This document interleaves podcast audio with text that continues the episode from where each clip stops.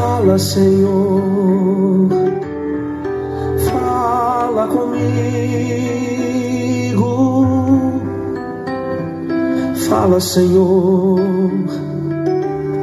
preciso muito te ouvir.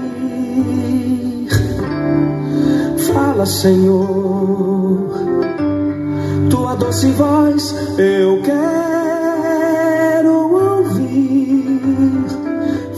Senhor. Glória a Deus. Mais uma noite, mais um encontro com Deus, mais uma oportunidade de ouvirmos Deus falando conosco. Fala, Senhor. Fala que o teu servo ouve. Está chegando até você mais um encontro com Deus.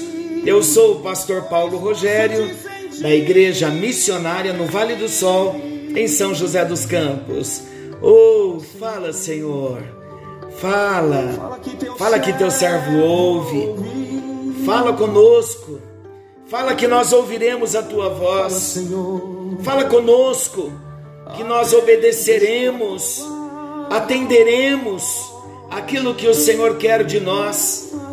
Fala, Senhor, orienta-nos, direciona-nos, abra portas, repreenda o mal, realiza milagres e fala conosco, meu Deus.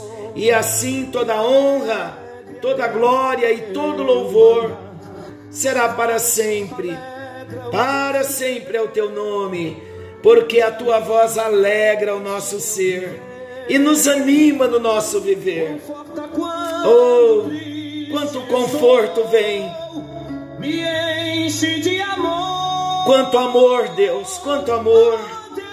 Deus, fala comigo. Ah, Senhor, fala Com conosco. tua voz de amigo. Tu és o nosso amigo, fale conosco. Ouviremos e seguiremos os teus conselhos. Fala comigo. Em nome de Jesus. Glória a Deus. Glória a Deus. Vamos passar de música, senão nós vamos ficar aqui na oração. Daqui a pouco já vem as gratidões, as línguas de gratidão a Deus. E assim nós vamos. Vamos ouvir a voz de Deus. Estamos estudando sobre as parábolas de Jesus e como tem sido precioso para nós. Olha, muitas vezes dá-nos a impressão que nada está acontecendo no decorrer do tempo. A olhos, com olhos físicos, dá a impressão que nada está acontecendo, mas lá dentro de nós há uma revolução, há um avivamento começando lá dentro do nosso espírito. Sabe por quê? Porque todas as vezes que a palavra de Deus é anunciada, todas as vezes que a palavra de Deus é pregada, todas as vezes que se dá a atenção necessária à palavra de Deus, uma revolução acontece no nosso interior, transformação acontece, mudanças acontecem, milagres acontecem quando nós paramos para ouvir a voz do nosso Deus. Como é bom termos o interesse para ouvirmos a palavra do nosso Senhor. Nós estamos falando, como eu disse, das parábolas de Jesus. E as parábolas têm enchido o nosso coração, não só do conhecimento, mas também de temor e de vontade de obedecer. Como Deus tem falado ao nosso coração e trazido princípios de vida para vivermos de modo prático, de um modo que venhamos agradar o coração do nosso Deus. Hoje, uma nova parábola. E esta parábola começaremos hoje e talvez terminaremos no próximo encontro. Uma parábola um pouquinho mais extensa e grandes ensinamentos nós também tiraremos desta parábola. A parábola da separação das ovelhas e dos bodes. Você já ouviu esta parábola? Já ouviu sobre esse ensinamento? A parábola da separação das ovelhas e dos bodes, ou do grande julgamento, ela pode ser encontrada no Evangelho de Mateus, capítulos, capítulo 25 e versículos 31 ao 46. E existe, vamos já começar a trazer alguns esclarecimentos sobre esta parábola de hoje, que existe uma discussão entre os intérpretes bíblicos se esta passagem de fato pode ser considerada uma parábola. Eu acredito que alguns já devem ter estranhado parábola dos bodes, da separação das ovelhas e dos bodes. Mas vamos esclarecer algumas coisas importantes. Para alguns intérpretes existe uma discussão se de fato esta passagem pode ser considerada uma parábola. Particularmente, eu creio, juntamente com muitos estudiosos, que esse texto é muito mais uma descrição simbólica e profética acerca do juízo final do que uma parábola. Embora seja inegável a presença de elementos parabólicos, vários versículos que falam sobre as ovelhas e os bodes. De qualquer forma, não queremos criar divisão nem levantar contendas. Muito pelo contrário, o nosso propósito é trazer palavra de Deus e que haja paz. De qualquer forma, parábola ou não, a definição não irá alterar o ensinamento de Jesus nesse texto. Como nós estamos falando de parábolas e com e nas parábolas nós tratamos muito da presença de elementos simbólicos. Então, nós vamos tratar aqui no nosso ensinamento da parábola e você então pode ficar à vontade para continuar com o conhecimento, com o pensamento que você já tem acerca desta passagem. Mas novamente eu quero repetir: sendo parábola ou não, por conta da descrição simbólica e profética do juízo final, então nós vamos trazer aqui para o nosso ensinamento. Tudo certo então até aqui? De qualquer forma, novamente, parábola ou não, a definição não irá alterar o ensinamento de Jesus aqui nesse texto, e o nosso propósito é trazer o ensinamento. Repetindo, como temos aqui bodes, ovelhas, símbolos, nós decidimos então tratar como uma parábola a separação das ovelhas e dos bodes, o grande julgamento. Vamos para a leitura do Evangelho de Mateus, capítulo 25, versículos 31 ao 46. Começando então a leitura, são vários versículos. Vamos juntos. Quando o Filho do Homem vier em sua glória, com todos os anjos, assentar-se-á em seu trono na glória celestial.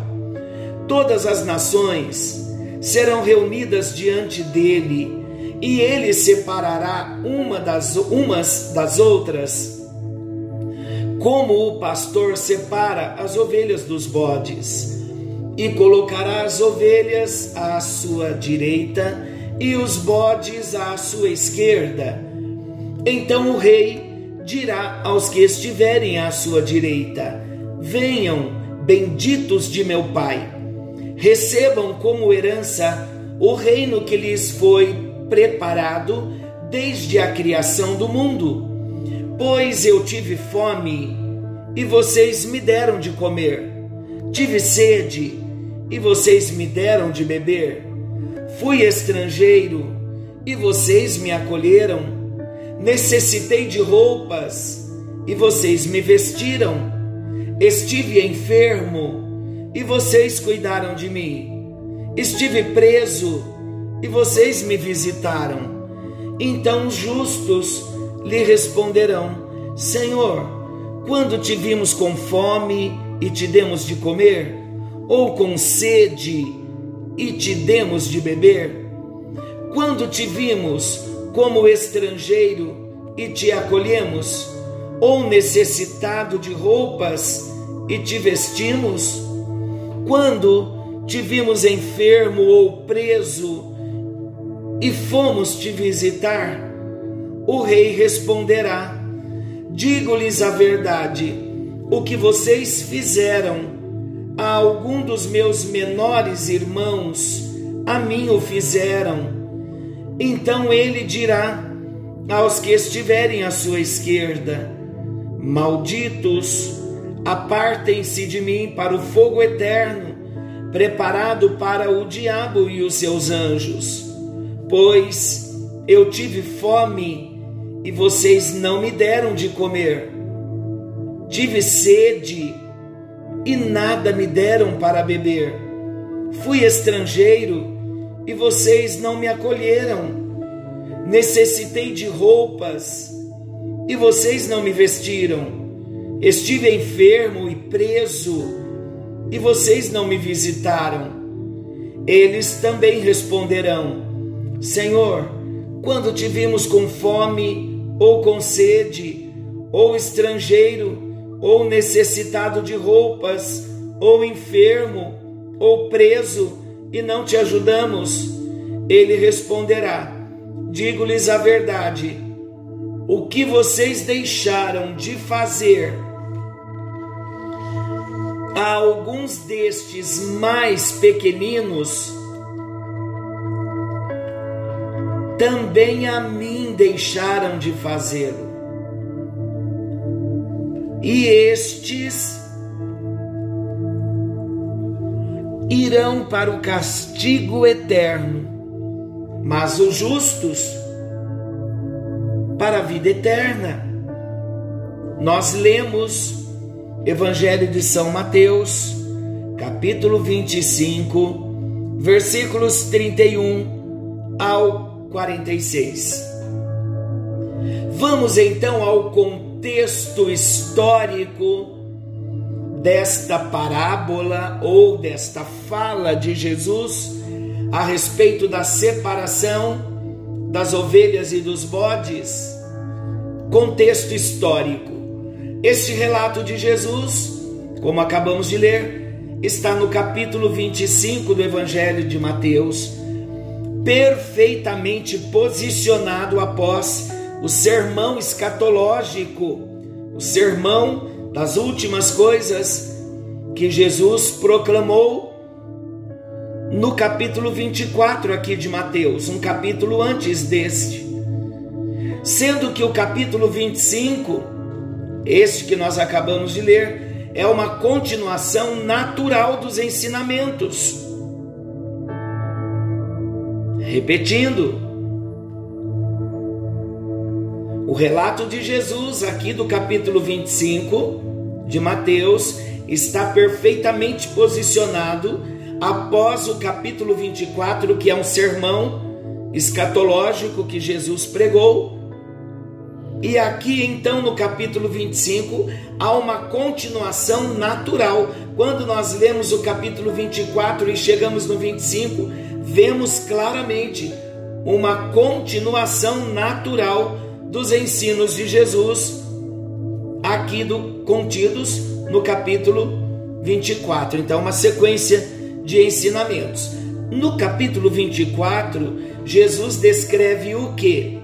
No capítulo 24 de Mateus, Jesus descreve a destruição de Jerusalém e do templo e também os eventos acerca do fim dos tempos, terminando em sua segunda vinda e no juízo final. Ainda no capítulo 24, nós temos alguns alertas sobre a necessidade de estarmos preparados diante da volta repentina de Jesus. Porém, amados, é no capítulo 25, com as parábolas das dez virgens, dos talentos e da separação das ovelhas e dos bodes. Estão vendo também por que estamos considerando mais uma parábola? Porque no capítulo 25 nós já vemos duas parábolas: a parábola das dez virgens, dos talentos e agora a separação das ovelhas e dos bodes, onde Jesus explora mais profundamente a questão da vigilância e também Jesus descreve claramente sobre o juízo final. Esse capítulo 25, ele contém as últimas exortações de Jesus sobre esse tema antes da sua crucificação falando do juízo final, as últimas exortações antes da sua crucificação. Então nós vimos o contexto em que esse capítulo foi escrito. Vamos à explicação da parábola da separação das ovelhas e dos bodes. É nos versículos 32 e 33. Vamos lá? Mateus 25. 32 e 33 versículos. Eu vou ler 32 e 33.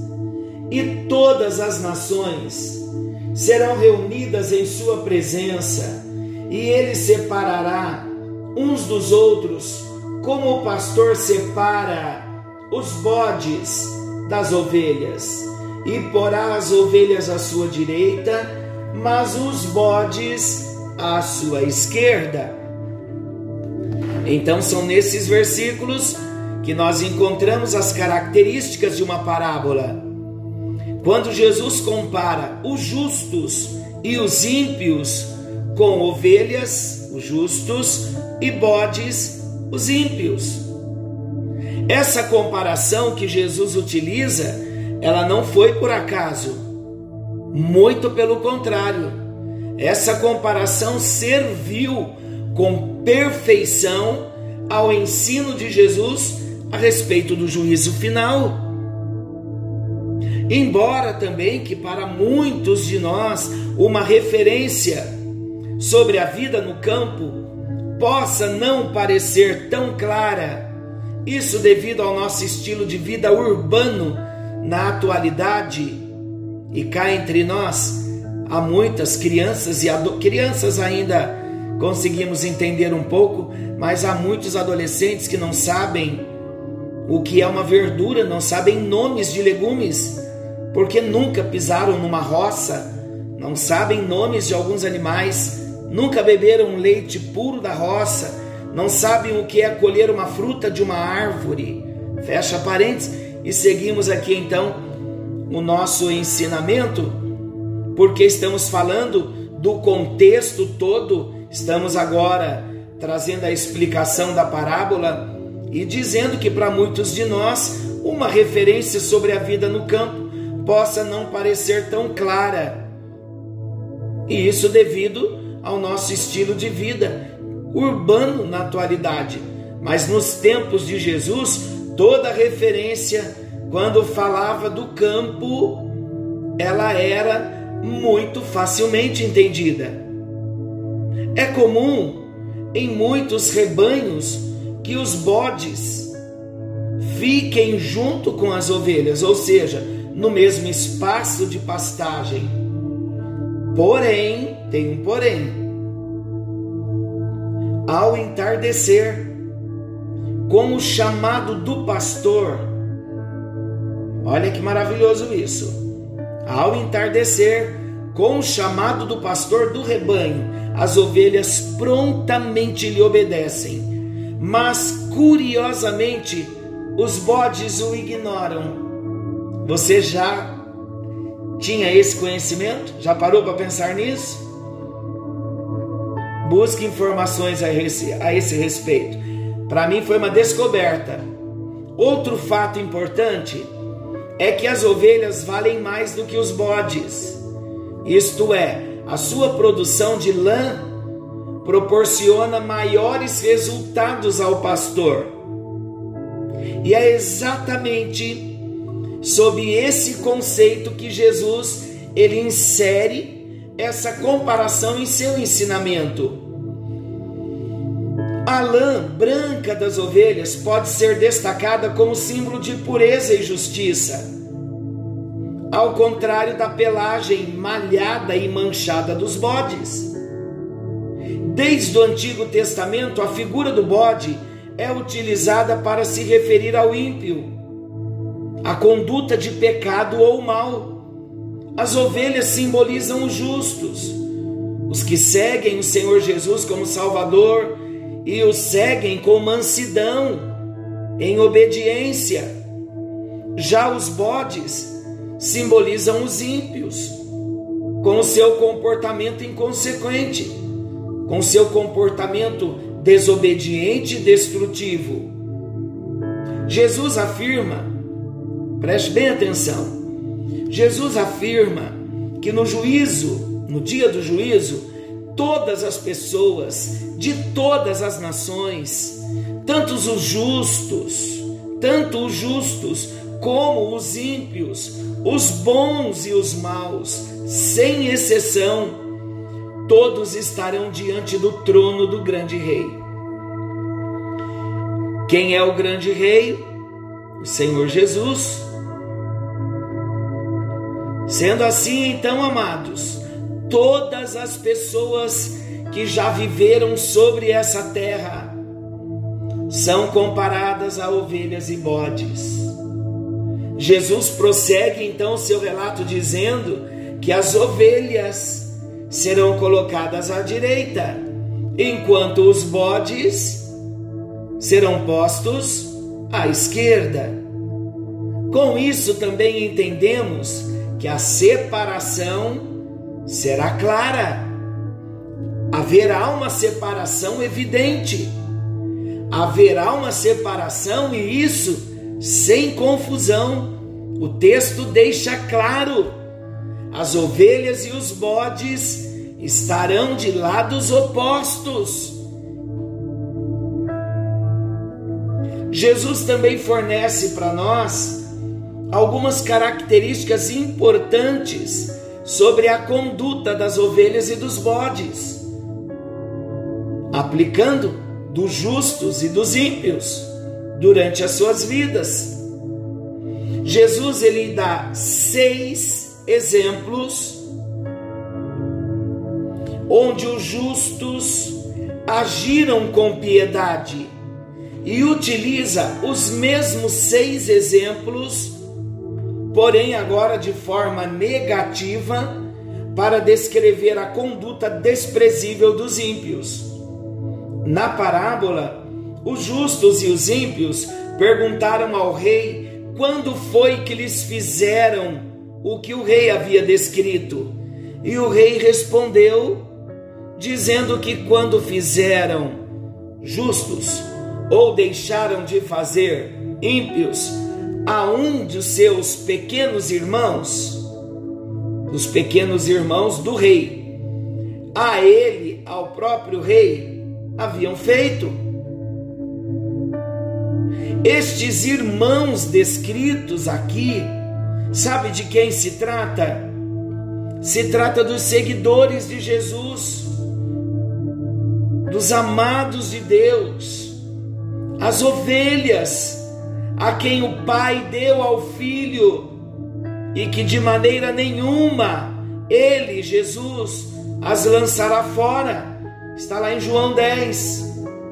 Então, essa simples expressão, meus irmãos, demonstra de forma solene a profundidade do relacionamento entre Jesus e os seus seguidores a ponto de que quando fazemos algo para os discípulos do Senhor Jesus neste mundo, estamos fazendo diretamente para o próprio Jesus.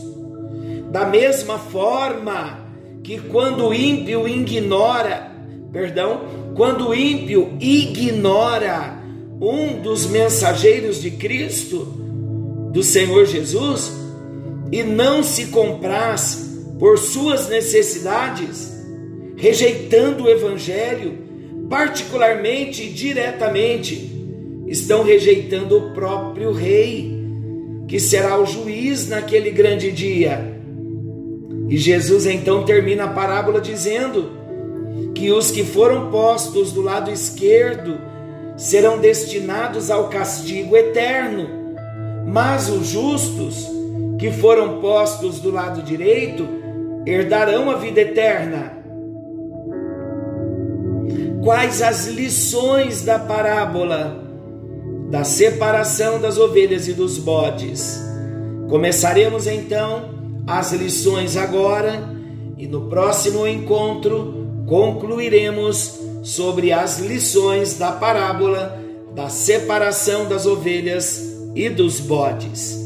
O que dizer das lições? Nós podemos tirar várias lições de alguns detalhes desse ensino de Jesus. Agora nós vamos tirar lições focando detalhes do ensino de Jesus. Porém, a mensagem principal desse ensinamento, que é a realidade do juízo sobre todas as pessoas, não pode ser esquecida. Então vamos ver, vamos refletir sobre algumas dessas lições. A primeira lição: apenas ovelhas e bodes, lado direito e lado esquerdo de forma direta, nós aprendemos que não existe meio termo. Quantas parábolas nós já estudamos, aprendendo que não há neutralidade, que não há meio termo. Quantas parábolas? Ninguém ficará em cima do muro. No dia do juízo haverá ovelhas e haverá bodes. Uns ficarão do lado direito e outros do lado esquerdo, mas em cima do muro ninguém ficará. Eu li um dia sobre uma história. Você é do tipo que fica em cima do muro? Olha a história que interessante. Havia um grande muro separando dois grandes grupos. De um lado do muro estavam Deus, os anjos e os servos leais de Deus. Do outro lado do muro estavam Satanás, seus demônios e todos os humanos que não servem a Deus. E em cima do muro havia um jovem indeciso que havia sido criado num lar cristão, mas que agora ele estava em dúvida se continuaria servindo a Deus ou se deveria aproveitar um pouco os prazeres do mundo. Então o jovem indeciso, ele observou que o grupo do lado de Deus chamava e gritava sem parar para ele. E gritavam assim: Ei, desce do muro agora, vem para cá. Já o grupo de Satanás não gritava e nem dizia nada. E essa situação continuou por um tempo, até que o jovem indeciso, ele resolveu perguntar a Satanás: Ei, Satanás, o grupo do lado de Deus fica o tempo todo me chamando para descer e ficar do lado deles. Por que você e o seu grupo não me chamam e nem dizem nada para me convencer a descer do muro para o lado de vocês? Grande foi a surpresa do jovem quando Satanás respondeu: É porque o muro é meu. Então nunca se esqueça, não existe meio termo o muro já tem dono. Pense nisso. Quem está em cima do muro já tomou a sua decisão, já está do lado do maligno. Mas nós somos sábios. A palavra de Deus tem alcançado o nosso coração. E a nossa decisão é viver ao lado de Jesus não só nesta vida, mas na eternidade toda. E para estarmos durante toda a eternidade ao lado de Jesus, A decisão é hoje, porque chegará o dia em que vai haver a separação entre os bodes e as ovelhas. Senhor nosso Deus, amoroso Jesus, doce Espírito Santo, na tua presença nós estamos, Pai, Filho e Espírito Santo, e colocamos o nosso coração, apresentamos a nossa vida, apresentamos a necessidade que temos de tomar a nossa decisão, a melhor, a decisão mais séria da nossa vida. Uma decisão definitiva ao teu lado. Queremos sim, ó Deus, viver para a glória de Jesus, arrependidos de pecados, abandonando todos os pecados, servindo ao Senhor com alegria, renunciando a tudo que precisamos renunciar e viver para a glória de Deus. Desejamos isto de todo o nosso coração. Por isso, ó Deus, a nossa decisão hoje é esta. Ouvimos a tua palavra, recebemos a tua palavra, cremos na tua palavra e vamos obedecer a tua palavra, porque queremos seguir a Jesus até que o Senhor venha. E quando o Senhor vier, nos encontrará preparados, com o nosso coração aberto, santificado, consagrado, em nome de Jesus. Muito obrigado a Deus, porque um verdadeiro encontro com o Senhor faz com que a nossa natureza seja transformada de bodes para ovelhas, de ímpios para cristãos muito obrigado, Senhor, pela mudança na nossa natureza.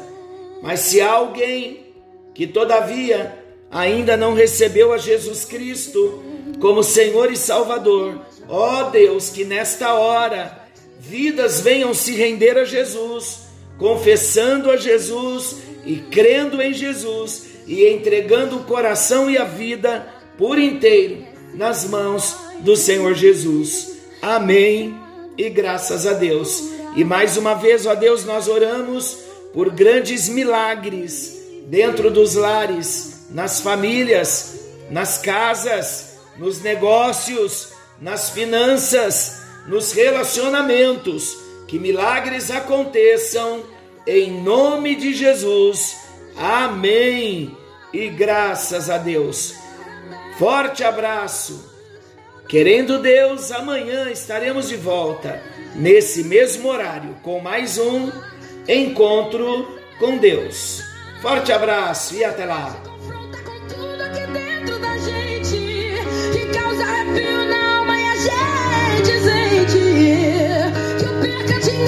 Por caminhos só eu quero